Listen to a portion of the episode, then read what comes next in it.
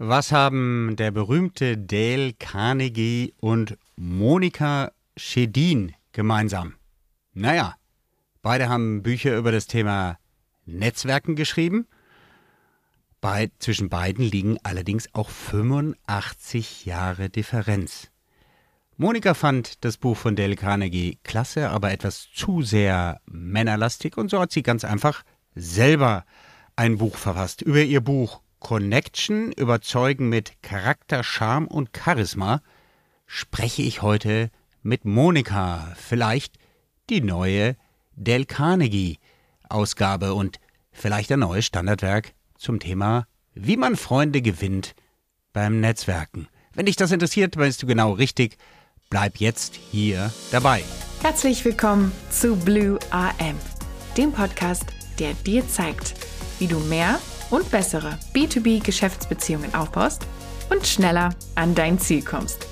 Und hier ist dein Gastgeber, Dominik von Braun. Herzlich willkommen, mein Name ist Dominik von Braun. Ich bin dein Host heute und Interview-Gastgeber für eine ganz besondere Autorin, die ich bereits schon einmal vorgestellt habe, von der ich ein Standardwerk vorgestellt habe und das jetzige könnte ein weiteres werden. Zwischen dem ursprünglichen und dem heutigen Ausgabe liegen 20 Jahre. Aber das macht gar nichts. Beide Bücher sind noch sehr aktuell und wurden auch schon in meiner Booksmarts-Reihe vorgestellt. Wer spricht zu dir? Ich bin Dominik von Braun und ich helfe Unternehmern und Selbstständigen dabei, aus Kontakten Kontrakte zu machen.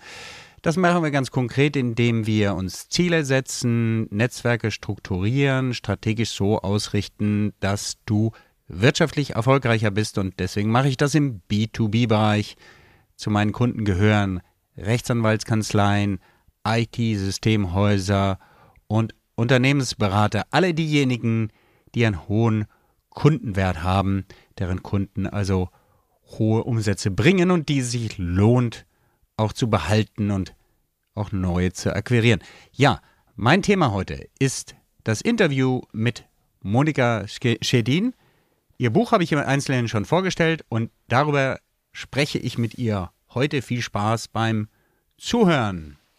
Ja, liebe Monika, ich freue mich, dass wir heute ein weiteres Buch von dir besprechen können.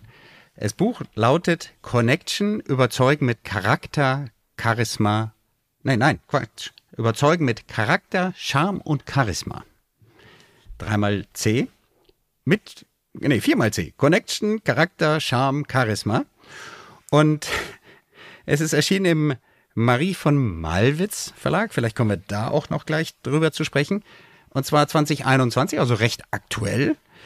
Und Monika, was war denn eigentlich der Anlass dazu, dieses Buch zu schreiben? Du hast ja schon den Bestseller Erfolgsstrategie Networking herausgebracht, danach noch ein Buch und publizierst Kalender regelmäßig. Wieso denn dieses Buch jetzt? Ich habe vor vielen, vielen Jahren mal Dale Carnegies Buch Wie man Freunde gewinnt gelesen. Klassiker, ja. Und ähm, ich habe gedacht, die Amis wieder, ne, wie man Freunde gewinnt. Es geht doch um Geschäftskontakte, das sind doch keine Freunde und habe dann aber verstanden, der Olle Carnegie hat irgendwas richtig verstanden. Wenn ich nämlich meine Kunden anständig behandle, mir Mühe gebe, dann kann ich es fast nicht verhindern, dass sowas wie so ein freundschaftliches Verhältnis entsteht und dass Kunden auch so eine Art Fans werden und, ähm, und, und Freundschaften entstehen, wo ich gedacht habe, ja, dann muss ich keine Sekunde mehr akquirieren und fand es dann einen genialen Coup. Ich fand es jetzt sehr, sehr männerlastig geschrieben, sehr amerikanisch. Also Frauen tauchten damals noch überhaupt nicht auf. Und dann dachte ich, da muss ich es halt selber machen. das war diese vermessene ähm, ja, Ausgangssituation. Die Zielgruppe sind also eher Frauen? Nee, für dieses Buch überhaupt nicht. Ich habe ja das Buch davor, Wecke die Diva in dir, war ja explizit für Frauen dieses, das war die Zielgruppe, habe ich gesagt, ich stelle mir vor, männliche Manager. Und dann wird's eh weiblich genug, ne, weil ich halt selber eine Frau bin.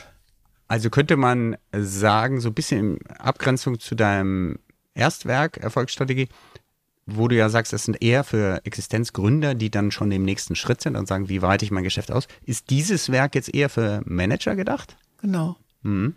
Wie, wie, Wie kam es dazu?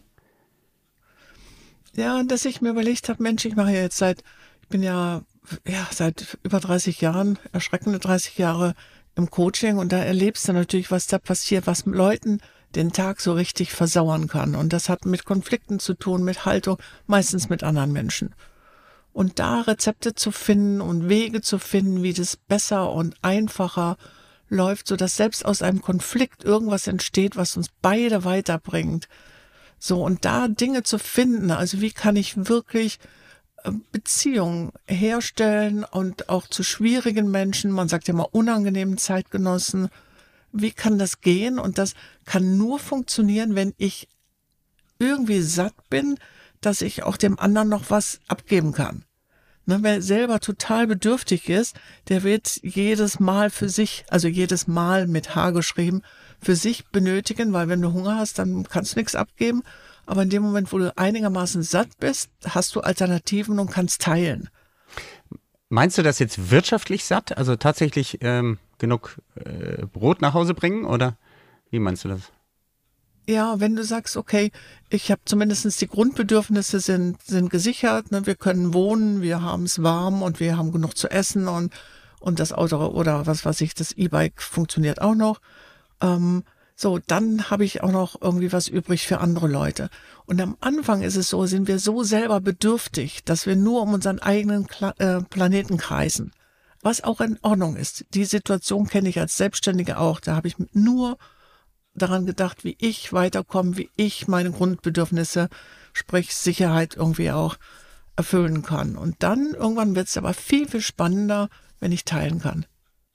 Also es geht um Haltung, um nicht nur zu gucken, was brauche ich, sondern wenn mein Chef mich kontrolliert, zu verstehen, was braucht oder Chefin, was braucht er und warum macht er das? Das macht er nicht, um mich zu quälen, sondern weil er ein Gefühl von Sicherheit hat dann ist die Strategie zu sagen, am Anfang überinformieren, so dass er auch eine Art von Vertrauen aufbauen kann oder sie.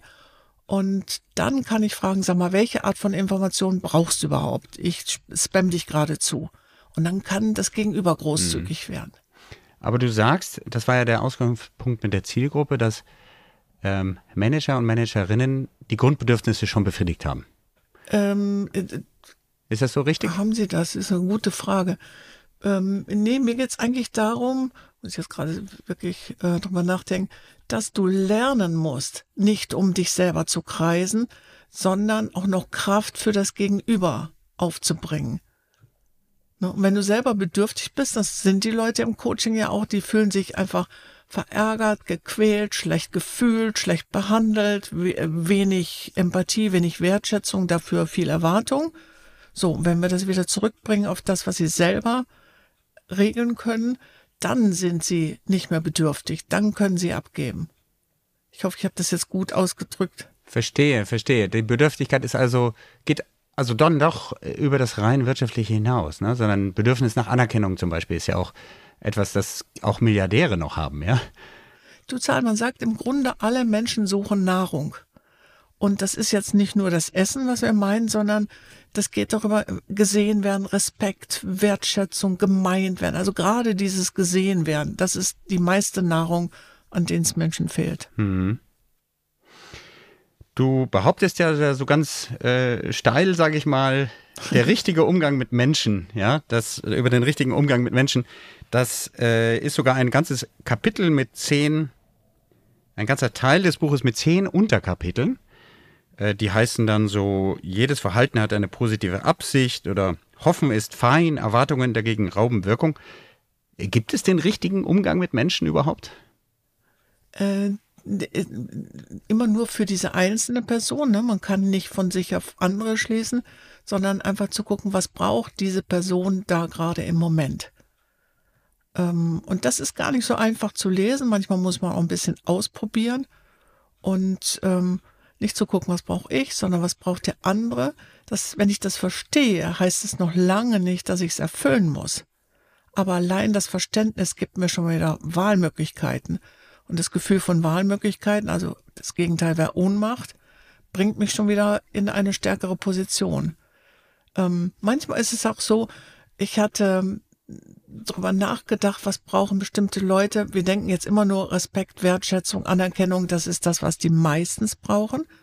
Aber manchmal ist es auch so, meine, ich war in einer Malklasse seit über, ja, fast 15 Jahren und diese Mallehrerin und ich, wir mochten uns am Anfang. Wir hatten beide, ja, sagen wir wenigstens Respekt, aber sie mochte mich nicht und ich fand's komisch. Und irgendwann nach drei, vier Jahren, ich bin trotzdem zu ihr in die Klasse, weil ich von ihr viel lernen konnte, war auch eine sehr gute Menschenmalerin, ähm, habe ich sie einmal schlecht behandelt. Wir hatten nämlich äh, Vernissage und ich blieb nur eine Stunde und es war immer so wie Heiligabend in der in unserer Kunstklasse und dann war Eurovision Song Contest. Ich bin mega Fan. Und ich habe gesagt, es ist mir egal, was ihr tut. Äh, ich schaue mir jetzt äh, Eurovision Song Contest an und habe also meine Mallehrerin wahnsinnig schlecht behandelt. Und das war der Moment, wo sie anfing, mich zu respektieren, in dem Moment, wo ich ihr eigentlich vors Schienbein getreten habe. Und es gibt manchmal Leute, die brauchen diesen Tritt vors Schienbein, damit sowas wie Augenhöhe entsteht. Oh, das gilt auch in privaten Beziehungen aus meiner Erfahrung. Ja. ja.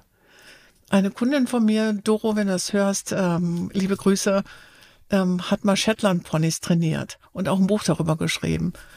Und sie hat erzählt, wenn man junge Shetland-Pony-Hengste trainiert, muss man ihnen am Anfang, damit die Beziehung geklärt ist, ein wenig vors Schienbein treten. Damit klar ist, liebe Shetland-Pony-Hengst, ich bin Ober Shetland Pony Hengst. Also die Beziehung klären. Und manchmal, das verblüfft mich so, weil das eigentlich überhaupt nichts ist, was ich gern mache, brauchen andere Leute das. Eine ganz knallharte Klärung der Position. Das ist wahr, ja. Ich mag Hunde sehr gerne und da aus der Hundeerziehung kenne ich das auch. Das ist ja so eine, so eine Unart von, von Hunden, wenn die sich freuen, dass sie an dir hochspringen. Ja. Und ähm, je nachdem, wie groß der Hund ist, kann es sehr unangenehm, auch schmutzig sein. Manche Leute haben Angst und so weiter. Das kriegst du aus dem Hund genau durch einen gezielten Tritt raus. Das ist ähm, nichts, was man Tierschützern sagen darf, aber es ist leider die Wahrheit, denn die in der, in der normalen Welt machen die das genauso. Gibt es Beißordnungen und ähnliches. Und dann lernen die, macht das nicht wieder. Und ähm, ist natürlich kurz schmerzhaft, aber es hat immer funktioniert und unsere Hunde sind nie hochgesprungen. Ja. Und auch für Menschen gilt, wer nicht hören will, muss spüren. Und das, äh, das ist erstaunlich. Ne? Ja, du, du schreibst in dem Buch auch in dem zweiten Teil über zehn Möglichkeiten, die eigene Beliebtheit zu steigern. Ich habe das ja auch schon äh, besprochen für meine Hörerinnen und Hörer. Diese Top-Ten-Liste nenne ich das ja. Wenn du davon nur drei raussuchen dürftest, ich weiß gar nicht, ist vielleicht ein bisschen unfair, dir das jetzt zu sagen, du weißt es wahrscheinlich gar nicht auswendig, oder du hast das Buch in Greifweite, da sind ja viele Aspekte, Anstand und Respekt, Gutes sofort tun, sich Umstände machen und so weiter, die eigene Marke, Charisma. Also zehn Punkte aufgelistet. Ist das eigentlich in der Reihenfolge als Priorität zu sehen oder wenn ich jetzt sagen würde, Monika, du darfst nur drei auswählen, was sind die drei wichtigsten oh. Möglichkeiten, die ich ergreifen sollte, um oh. mich beliebt zu machen? Oh, also, ähm, also ich glaube, das erste wäre tatsächlich ähm, Gutes so, sofort tun. Also oft ist es so, dass wir denken, irgendjemand tut uns was Gutes, empfiehlt uns weiter und so weiter. Denken wir, boah, bei Gelegenheit müsste ich mich mal bedanken. Oder ich müsste vielleicht mal ein Feedback geben oder ich müsste dem Dominik fünf Sterne für seinen Podcast geben. Ne? Und dann denken wir irgendwann, aus dem irgendwann wird dann irgendwann eigentlich nie. Und dann empfehle ich das tatsächlich sofort zu tun, weil ansonsten wird es irgendwie ein nie. Ne? Also sich sofort zu bedanken. Ähm, und dann auch nicht zu sagen, äh, vielen Dank, sondern ähm, es freut mich so sehr und ich würde gerne das und das, dass ich dann irgendwas anbiete und äh, vorschlage ähm, und, und dann höre ich ja, was davon ankommt und was nicht. Ne? Das wäre das eine. Dann das Thema sich Umstände machen. Ähm, Gerade in München ist es ja so, wenn du wenn du irgendwo mit jemandem mitfährst, dann heißt es immer, wir treffen uns an der U-Bahn so und so. Ich bin ein Dorfkind. Ich bin es gewohnt, dass man sich abholt. Und ähm, wenn ich Leute mitnehme, dann sage ich, pass auf, ich fahre bei dir vorbei, ich mache mir Umstände, es ist ein Umweg von vielleicht zehn Kilometer, kostet mich vielleicht eine halbe Stunde, aber für jemand anders ist es einfach, die Welt abgeholt zu werden und nicht irgendwo, wir treffen uns an der U-Bahn-Station so und so. Ne? Und für Umstände kommt auch noch, Roger Willemsen war mir ein wahnsinnig gutes Vorbild, der auch, genau wie ich, in Frankfurt in der Villa Orange in der Hebelstraße übernachtet hat, weiß ich so auswendig.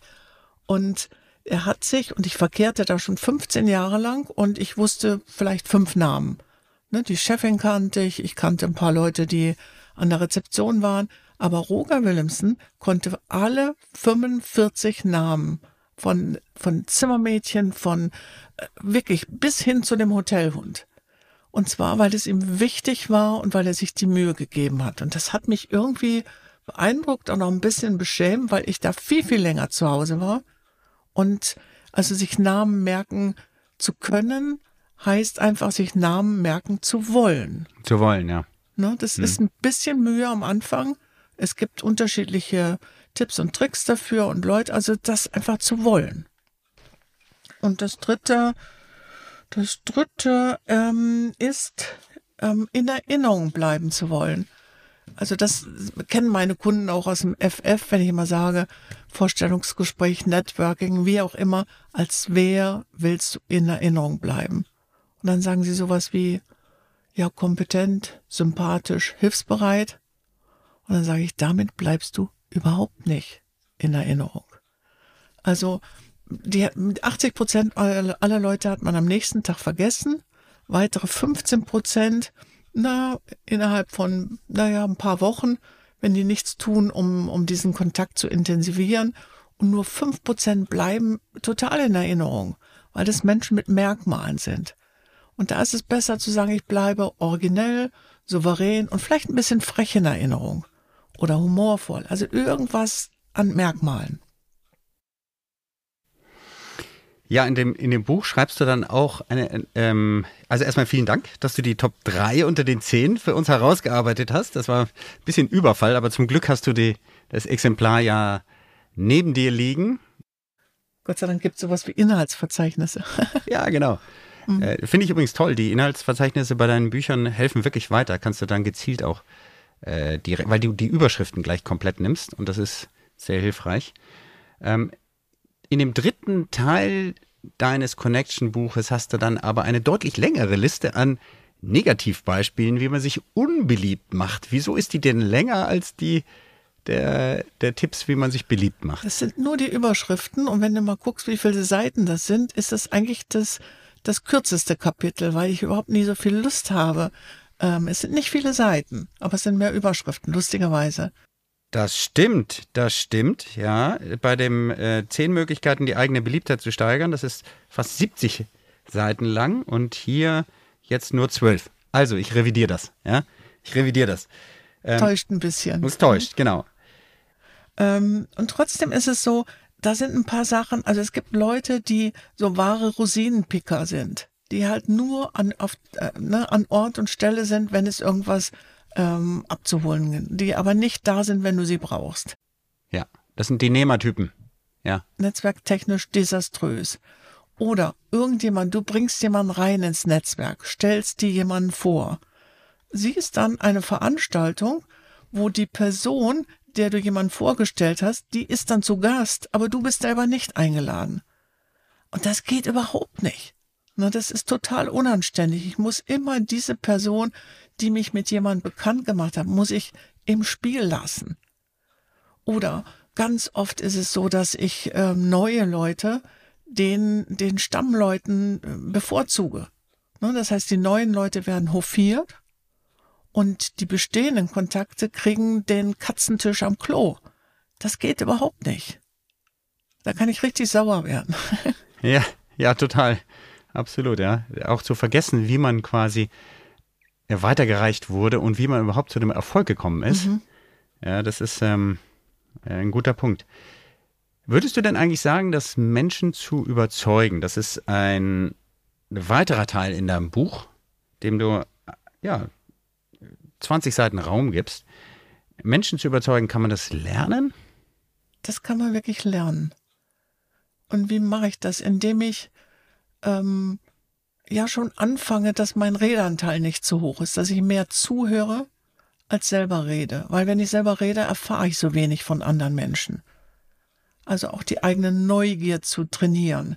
Das war auch etwas, was ich gemacht habe, wo ich am Anfang das Wort Neugier verstanden habe als, oh, da hat jemand Zeit, sich um Dinge zu kümmern, die ihn, wenn er was zu tun hätte, nichts interessieren würde und schon gar nichts angehen würde. Ja, das Wort ja. Neugier war bei mir total negativ besetzt, bis ich aber verstanden habe, nee, Neugier hat was mit Interesse zu tun und eine Extrameile zu gehen und jemanden googeln und sich wirklich zu interessieren. Weil du bist interessant, wenn du wirklich, wirklich interessiert bist. Und das kann man lernen. Und da fängt Überzeugen an. Nämlich, welche Argumente braucht das Gegenüber? Und nicht, welche Argumente habe ich parat? Ich habe zum Beispiel noch in der Zeit, wie ich bei, ähm, bei dem amerikanischen Softwarehaus gearbeitet habe als CEO, einen Verkäufer, der zwei Jahre lang versucht hat, ein IT-System zu verkaufen bei einem Zeltehersteller. Und es gab immer wieder Argumente, warum die nicht zu Pötte kommen. Und dann habe ich gesagt, äh, Kendelbacher, ich sage, ich komme jetzt mit vor Weihnachten, wir holen uns jetzt den Auftrag. Ich muss eh in Niederrhein zu meiner Familie, wir holen uns jetzt den Auftrag. Ja, aber die Lot oder ne, war ihm nicht so ganz recht. Bin trotzdem dahin gefahren und ähm, ja, die hatten und das fand ich dann heraus, sie hatten einfach Angst, dass die, die haben vorher so, so, so Schneidesysteme eins zu eins und per Computer das zu machen, heißt, dass die sich ihr Zelt auf einen Bruchteil vorstellen mussten. Und die hatten einfach total Angst, ob sie das wohl hinkriegen. Und dann ging es darum, ja, wir brauchen einen größeren Monitor und mein, mein Verkäufer sagte schon, ja, ich check nach in, in Amerika, ob das geht und so weiter. Ich sage, pass auf, für die nächsten zwei Jahre wird das nicht funktionieren. Es bleibt bei diesen kleinen Bildschirmen. Ich sage, aber was ich raushöre, dass sie im Grunde eigentlich ne, ein bisschen Manschetten davor haben, ob sie es in der Praxis gut umsetzen. Und was sie von mir bekommen, sie bekommen extra Serviceeinheiten, sodass sie nochmal eine Runde, dass wir sie nochmal schulen, nach einer bestimmten Zeit und zwar kostenlos. Aber ich hätte gerne einen Auftrag vor Weihnachten. Mhm. Und das hat doch mhm. funktioniert. Na, einfach zu hören, was sagen die Kunden? Die haben gesagt, wir brauchen einen größeren Monitor. Was sie aber gemeint haben, wir haben Angst, ob wir das in diesem Maßstab so abbilden, ob wir das, ob wir das hinkriegen. No? Ja, tolles also Beispiel. diesen Unterschied zwischen sagen, meinen, hören, verstehen, das kann man mit der Zeit einfach lernen. Ich nehme an, dass du dazu auch Schulungen selber anbietest, oder? Das ist ein Bestandteil meiner Coaching-Ausbildung. Da kreist es sich immer drum, mit anderen Menschen wie ich um mit, mit mir in Sachen Zeit, Konflikte, ähm, Zuhören, Wahrnehmung und so weiter und eine Freude daran zu entwickeln, auch manchmal nachzufragen. Und was ich nicht verstehe, ich kann nachfragen. Also es geht immer darum, erst gute Fragen zu finden, bevor ich Antworten liefere bin da, ich hänge quasi an deinen Lippen, äh, sinngemäß, denn, denn äh, das, was mich so fasziniert am Thema Networking, ist tatsächlich auch meine, ich nenne das Wissbegierde, ähm, die sich auf viele Bereiche erstreckt. Ähm, das kann man beobachten daran, dass ich mich immer mit irgendwas beschäftige, geistig. Und ich finde, das Spannendste, das habe ich vor vielen Jahren entdeckt, ist tatsächlich der Mensch. Ja? Ähm, und da versuchen Muster zu erkennen oder Dinge auszuprobieren und, und auch diese Demo zu entwickeln, dass jeder Mensch so anders ist, dass eben eigene Denkschablonen, vermeintliche Muster, äh, Zusammenhänge auch oft gar nicht sichtbar sind und auch der Mensch dann ganz anders reagiert, als du denkst. Mhm, total. Äh, das, ähm, das macht demütig, finde ich, sich mit dem mhm. Menschen zu beschäftigen. Und ist gleichzeitig ja. so faszinierend. Ja. ja. Sag mal, in dem Buch sprichst du auch viel über Sprache. Du nennst das Wirksprache. Warum ist aus deiner Sicht die Sprache so wichtig? Weil die Sprache repräsentiert ja meine Haltung. Ne? Also eigentlich geht es auch da wieder um Haltung und das, was da rauskommt. Also Beispiel hat mir Svenja Lassen damals noch von der Cosmopolitan erzählt. Ähm, sie kriegt einen Leserbrief, wo jemand schreibt, liebe Frau Lassen, also ich habe diesen Artikel in der Cosmopolitan gelesen als ich beim Frauenarzt war und ich muss sagen, la und dann kommt ein Lob und finde den Fehler. Der Fehler war, als ich beim Frauenarzt war. Was sie nämlich sagt, ist, für dein olles Magazin würde ich niemals auch nur einen Cent ausgeben. Ich lese es nur, wenn ich es umsonst bekomme. Na, also zu gucken, wann sage ich etwas, Timing, ähm, dann wie sage ich es. Na, und manchmal muss ich Sachen, ich muss nicht the, full picture ähm, äh, weitergeben, sondern einfach zu gucken, was verbindet uns und nicht, was trennt uns. Na, zum Beispiel ähm, Ulrich Wickert ist auch für mich ein wahnsinnig tolles Beispiel an Wirksprache. Ich glaube nicht, dass er das Wort kennt, aber er ist Meister der Wirksprache. Er wurde mal angesprochen, stand glaube ich in der Süddeutschen. Für mich ein tolles, tolles Beispiel ist, dass jemand sagte zu ihm, oh, Herr Wickert, Sie sehen aber gut aus. Was bedeuten sollte haltungsmäßig noch gut für Ihr Alter. Und er sagt dann einfach, Sie aber auch. Und dann sagt das Gegenüber, ja, ich bin aber viel jünger als Sie. Also, ne, das Sprache entlarvt. Wunderbar, wunderbar, ja. Ähm, in deinem Buch schreibst du auch, und jetzt ist mir durch unser Gespräch klar geworden, wo das möglicherweise herkommen könnte, über ähm, das Thema, wie Kunden zu, wie man Kunden zu Freunden macht. Das ist ja was, was im Businessbereich vielleicht so ein bisschen seltsam klingt. Ne? Freunde, wirkliche Freunde, kann man kann man im Business-Kontext wirkliche Freundschaften entwickeln? Das geht. Also ich glaube nicht, dass man Freundschaften da suchen sollte. Aber es, manchmal kann man es nicht verhindern, dass sie trotzdem da entstehen. Ne, weil man gemeinsame Sache macht, sich ähm, sehr gut kennenlernt und dann ja, lässt sich das manchmal nicht vermeiden. Ja. Das hat sich für mich tatsächlich, als du, du hast, du gibst ja dann was ist es? Ähm, was wären die Freundschaftsregeln? Da möchte ich noch mal ganz kurz wirklich ins Buch reinschauen. Da habe ich tatsächlich auch Dale Carnegie im, im äh, Kopf gehabt. Da habe ich gedacht, Mensch, äh, ob, ich habe es aber nicht verglichen, muss ich fairerweise sagen, was er da schreibt. Und Wobei er aber keine Freundschaftsregeln aufgestellt hat, oder hat er das? Das weiß ich nicht Nein, mehr. Ich nicht. Das weiß ich nicht, aber ich dachte, hey, da geht die Monika aber schon ganz schön weit und gibt uns Regeln auf, dass ähm, die, ich, da habe ich mir eine rausgesucht, nämlich die Regel Nummer, Nummer 7 und die Nummer 8 auch noch. Die eine Nummer 7 heißt Konflikte in Freundschaften. Also du sagst sinngemäß, eine richtige Beziehung beweist sich oder stärkt sich sogar durch Streitigkeiten oder Konflikte. Ja, ich sage, jede Beziehung, egal ob privat oder geschäftlich, beginnt mit dem ersten Konflikt. Na, weil in guten Zeiten zusammenhalten kann jeder Depp. Aber in dem Moment, wo es einfach knifflig wird, wo ich mich vielleicht nicht von meiner besten Seite zeige und vielleicht auch Unrecht habe oder oder oder, dass dann einfach jemand ähm, trotzdem zu mir steht. Also das finde ich einen, einen guten Beweis für ja freundschaftliches Verhalten.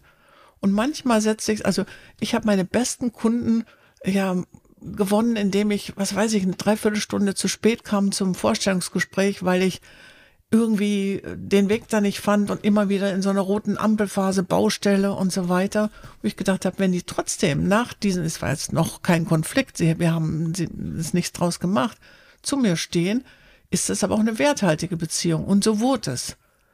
Ähm, oder ich habe den Fall erlebt, dass jemand aus meinem Buch abgeschrieben hat, schon ein paar Mal. Ähm, mehrere Beispiele. Und da lasse ich es aber nicht zu, dass da irgendwie, dass es da irgendwie Streitereien gibt, sondern zu sagen, hey, da ist was entstanden, was nicht cool war. Und jetzt lass uns was draus machen. Und das ist jedes Mal auch, auch passiert wo ich dankbar bin, dass es diesen Konfliktstoff gab, weil sonst wären wir ja gar nicht in Kontakt gekommen. Ja, spannend. Und da geht es aber darum, nicht recht haben zu wollen, sondern erfolgreich sein. Also, ne, da muss man jetzt nicht gucken, wer war der Schuldige, sondern, oder die Schuldige, sondern äh, was machen wir draus? Ja, ja. Gerade bei dem Thema zu spät kommen, da habe ich über die vielen Jahre bei BNI, die ja so pünktlich wie so ein Schweizer Modell ablaufen. Äh, Networking dann, dann ist die Eröffnung und so weiter. Ähm, das große Vorteil bei BNI-Treffen ist aus meiner Sicht auch, dass sie auch pünktlich enden. Ja, äh, das ist also die besondere. Da ist natürlich das zu spät kommen ein absolutes No-Go. Ist natürlich auch mir ab und zu mal passiert. Und ich habe da gelernt, weil mir das anfangs tatsächlich öfter passiert ist, dass man einfach komplett die Verantwortung übernehmen muss. Ja? Für, die, für den Scheiß, den man selber verantworten hat. Und nicht irgendwie, die Ampel ist auf Rot oder das Auto ist nicht angesprungen oder das Wetter war blöd, ja. Sondern einfach sagen, ja. war mein Fehler. Ja? Hätte ich früher losfahren ja. müssen. Ja. ja. So ist es ja auch, mhm. ne? So, so ist ich es auch. Ja. auch gern, Ich habe mein Tempo total überschätzt. die Regel Nummer 8, die du da für das Freunde machen, sag ich mal, aufstellst, ist, lass Schwächen zu. Ist das nicht gefährlich? Wenn ich, gerade wenn ich im Corporate-Umfeld bin, wo ich das Gefühl habe, ich habe jetzt neulich einen Artikel gelesen über die Lufthansa, wo es sozusagen in sein soll, über, übereinander zu lästern mit den vielen Gesellschaften und sich quasi permanent mit sich selber zu beschäftigen. Ist das nicht gefährlich, wenn ich Schwächen zulasse? Da kann ich doch den Dolch direkt mir selber in den Rücken stecken. Also es ist interessant, dass du das fragst. Also ich habe so in den ersten Jahren meiner Selbstständigkeit, ne, habe ich immer, wenn ich jetzt im Urlaub war, habe ich gesagt, ich bin leider unterwegs. Heute würde ich sagen, ähm, ich bin im Urlaub. Also das ist noch keine Schwäche. Ähm, mir ist letztens passiert, dass ein Kunde, wir haben zwei Alternativtermine eingetragen und ähm, ich habe irgendwie den falschen übertragen als den definitiven. Und dann hieß es so, dann sehen wir uns dann dann oder dann. Denke ich, oh mein Gott, da habe ich gerade eine, eine FX-Meyer-Kur gebucht, aber auch einen Tag vorher und habe einfach diesen Termin verpennt. Und jetzt hätte ich ja sagen können, oh, lolo, lolo, irgend weiß der Himmel was. Und ich habe einfach radikal die absolute Wahrheit gesagt. Dass ich gesagt habe, ich habe mich, ich habe einfach den falschen Termin genommen. Es tut mir wahnsinnig leid. Ich sage, ich kann das noch ohne Probleme stornieren, aber sehr viel lieber wäre es mir, wenn wir den März terminen würden, weil diese Kur habe ich auch dieses Jahr nach den Corona-Funden absolut nötig. Und ähm, sie hat gesagt, sie checkt das. Und wir haben diesen Märztermin genommen. Ich konnte in Kur gehen. Sie hat mir aber vorher dann nochmal direkt eine Terminbestätigung geschickt, damit das nicht nochmal passiert. Also Menschen sind bereit, einfach so eine Schwäche mit dir zu gehen und ähm, ich habe denen aber nichts vorgemacht. Und das, ja, das, das bringt das Ganze direkt von Anfang an auf so eine menschliche Spur. Schafft natürlich keine Sicherheit am Anfang. Nee, ist Risiko. Ist schon klar. Ist Risiko, ja. Mhm, ist mhm. ein Risiko. Mhm. Könnte ja auch sein, ja, dass den, dein Gegenüber, äh, ja, dein Gegenüber könnte auch durchaus sagen, oh, wer weiß, ob die überhaupt den Workshop durchsteht, ja. Äh, und dann hast du schon den Auftrag ver, vergeigt, ja. Ähm, ist ein ja, Risiko. Die hat mir auch direkt, wie gesagt, eine Terminbestätigung und ich habe auf Zusagen und so weiter. Ne? Also so einen kleinen Zweifel hatte sie auch. Ne? Das muss man aushalten können. Ne? Aber ich habe da gute Erfahrungen gemacht. Und auf der anderen Seite, wenn man sowas macht, ist man auch großzügig zu anderen. Und das bin ich auch. Wenn jemand einen Termin versemmelt und so weiter, ich sage, macht nichts, kann jedem passieren, passiert mir auch. Und Großzügigkeit ist fürs Netzwerken, also so wie Sauerstoff in der Luft. Mm, ja, absolut. Großzügigkeit in, du meinst, im, ist das Toleranz oder wie meinst du das? Sowohl als auch, auch in Sachen, ja, einfach, mir bricht kein Zacken von der Krone, wenn ich jemanden auf ein Essen einlade oder zum Bier einlade und so weiter. Also auch tatsächlich im wahrsten Sinne des Wortes. Ja, Monika, vielen Dank für die Zeit bis hierhin, um dein, dein Buch Connection zu besprechen. Es gibt die eine Frage, die ich immer wieder stelle. Unsere Hörerinnen und Hörer, um so wie du das im Buch beschreibst, es ist ja Teil deines Lebens, um ähnlich wie Monika tragfähige Beziehungen aufzubauen in einem Netzwerk, Connections, wirkliche Connections zu machen, was sollten sich die Hörerinnen und Hörer selber fragen, um das schaffen zu können? Ich werde mich fragen, wer ist schon da, wo ich sein will und was kann ich dafür tun? Ah. Wer ist schon da? Ist das die. Wer ist schon dort? Und im Sinne von Vorbilder? Ja, im Sinne von Vorbilder. Die Frage kommt ja so simpel um die Ecke. Äh, und ich muss mir überlegen, wer ist denn schon da? Ähm, ja, und was bedeutet das? Und was hätte ich gerne? Und dann aber auch netzwerktechnisch, dass ich die Leute, wenn sie einmal definiert sind, und es ändert sich ja auch, tatsächlich kontaktiere, zum Mittagessen einlade und ihm meine Fragen stelle. Hm. Das heißt, das Tun ist das Wichtige dann, ne? Ja, ich danke dir, Monika. Unsere Hörer erreichen dich und Hörerinnen erreichen dich auf LinkedIn. Wir stellen das in die Show Notes und ansonsten unter Ja, also S-C-H-E-D-I-N.com.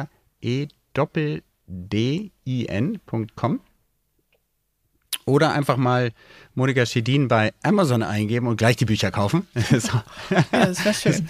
Ist, ist, auch gut, äh, ist auch immer sehr beliebt.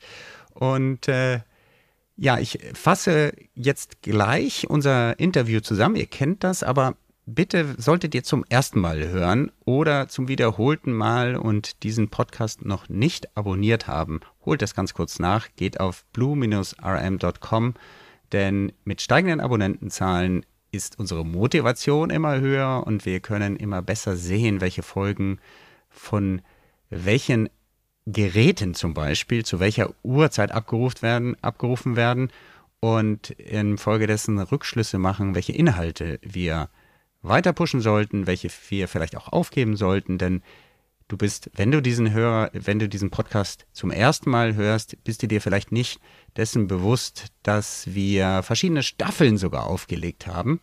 Extra auf, äh, auf, aus, aus Wunsch der Hörerschaft Staffel zum Thema Best Practice, eine Staffel zum Thema Broken Links, eine, eine Staffel, in der du jetzt Teil bist zum Thema Book Smarts, äh, Staffel zum Thema, was haben wir noch, Give and Take ähm, und so weiter. Und diese Staffeln weiterzuentwickeln, beziehungsweise vielleicht auch mal enden zu lassen, dafür brauchen wir Feedback und äh, zuverlässige Zugriffszahlen.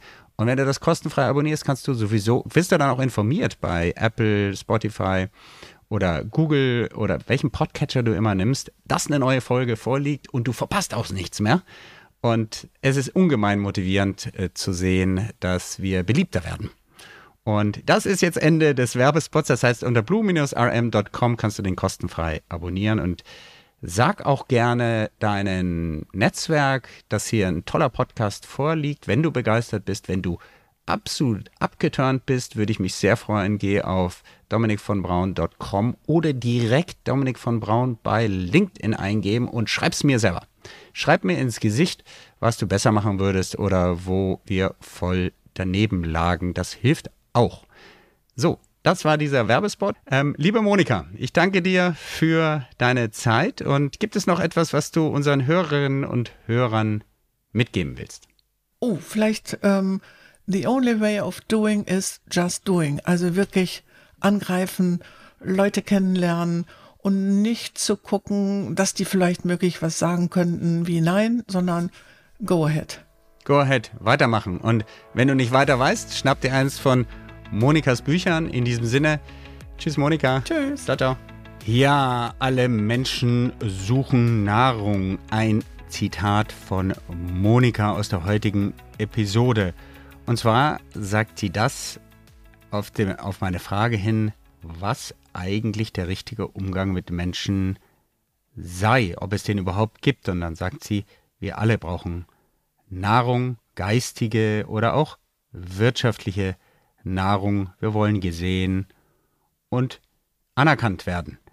Ja, ich glaube, da ist sehr viel Richtiges dran. Wir haben heute darüber hinaus auch darüber gesprochen, dass Ihr Buch Connection, über das wir heute gesprochen haben, anlässlich eines, ja, äh, der Tatsache geschrieben wurde, dass sie Dale Carnegie gelesen hatte und das zu sehr männerlastig fand in der Zeit 1936, als Dale das Buch geschrieben hat, ja, fanden Frauen in der Wirtschaft auch noch nicht so statt.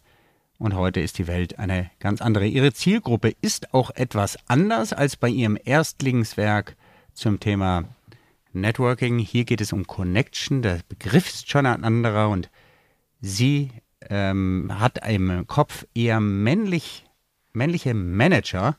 Das heißt nicht wie im ersten Buch die Leute, die selber was aufbauen und dann ihr Geschäft äh, skalieren wollen, sondern hier Leute in Führungspositionen als Zielgruppe. Ich nehme an, dass es auch damit zu tun hat, dass in den 20 Jahren dazwischen Monika selber ihr Geschäft ja auch weiterentwickelt hat und zunehmend Corporate Customers, wie es so schön heißt, bekommen hat.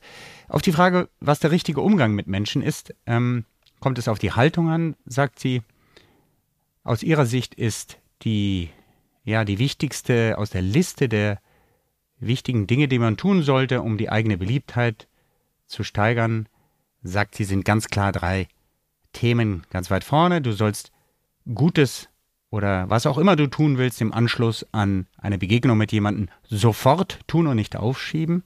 Mach dir dabei auch Umstände. Beispiel Roger Willemsen, der sich alle Namen des Hotels, in dem er immer wieder verkehrte, alle Namen merkte. Das macht Umstände, ist aufwendig, aber lohnt sich. Und das dritte ist, bleib in Erinnerung. Ähm, und die Frage solltest du stellen, wie willst du denn eigentlich in Erinnerung bleiben? Als frech und humorvoll oder als Standard graue Maus mit ich habe den besten Service und bla bla. Also Ecken und Kanten zeigen. Lohnt sich aus der Sicht von Monika Schedin. Die Negativliste, die sie sagt, um sich unbeliebt zu machen, ist relativ kurz. Ähm, Sie sagt da im Wesentlichen, lass die anderen im Spiel und trickst die nicht aus. Achte auch auf die, die dir mal den Steigbügel halten bei deinem Aufstieg und guck auch mal nach unten, wenn du jemanden überholt hast. Vergiss die Menschen nicht. Setz sie nicht in den Katzentisch im übertragenen Sinn. Monika sagt, Menschen zu überzeugen, das ist erlernbar. Ja, die richtige, richtige Umgang mit den Menschen ist immer für jede einzelne Person unterschiedlich, aber sie sagt, man kann das lernen und am besten, indem man sich viel mit Menschen beschäftigt.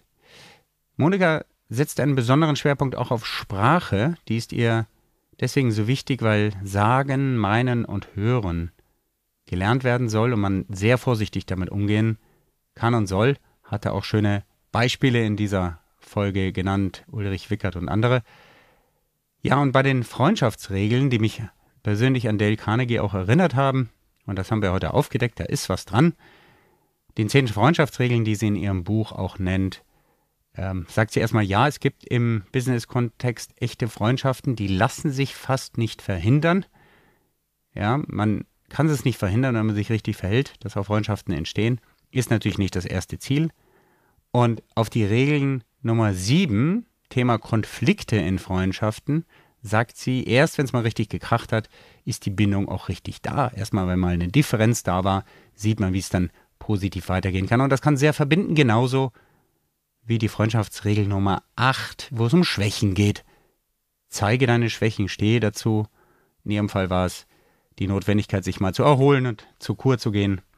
Und du wirst merken, du rennst offene Türen ein, denn die Leute möchten nicht das Perfekte, sondern die Menschen haben auch Fehler und können sich dann mit dir identifizieren.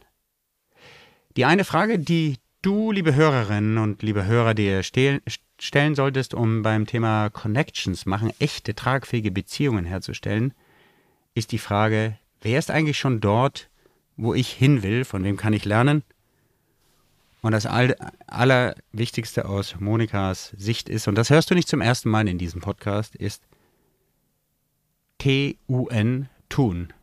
Täglich und nie aufhören. In diesem Sinne, ich bin stolz, dass du meine Stimme bis hierhin hörst, dass du mir die Aufmerksamkeit geschenkt hast. Ich weiß das zu schätzen. Freue mich, dass du demnächst wieder einschaltest. Du weißt ja, jeden Donnerstag kommt eine neue Episode von Blue RM, dem Podcast für Business Relationship Management. Ich grüße dich, wo auch immer du das hörst, in welcher Situation du auch immer hörst, beim Arzt, im Auto, im Job oder beim Bügeln. Du ehrst mich, dass du bis hierhin gekommen bist. Ich wünsche dir einen schönen Abend, morgen oder Mittag. Und bis demnächst auf diesem Kanal. Ciao, ciao und tschüss. Denk dran, Erfolg ist, wenn die Menschen bei dir bleiben. Werde auch du Architekt oder Architektin deines Business-Netzwerkes. Abonniere jetzt kostenfrei unseren Podcast unter www blue-am.com und gib uns gerne dein 5-Sterne-Rating auf Spotify, Apple oder Google. Dominik erreichst du persönlich auf LinkedIn oder www.dominikvonbraun.com. Er wartet schon auf dein Feedback zu dieser Episode oder weiteren Themenvorschlägen. Bis bald und denk dran, your network is your net worth.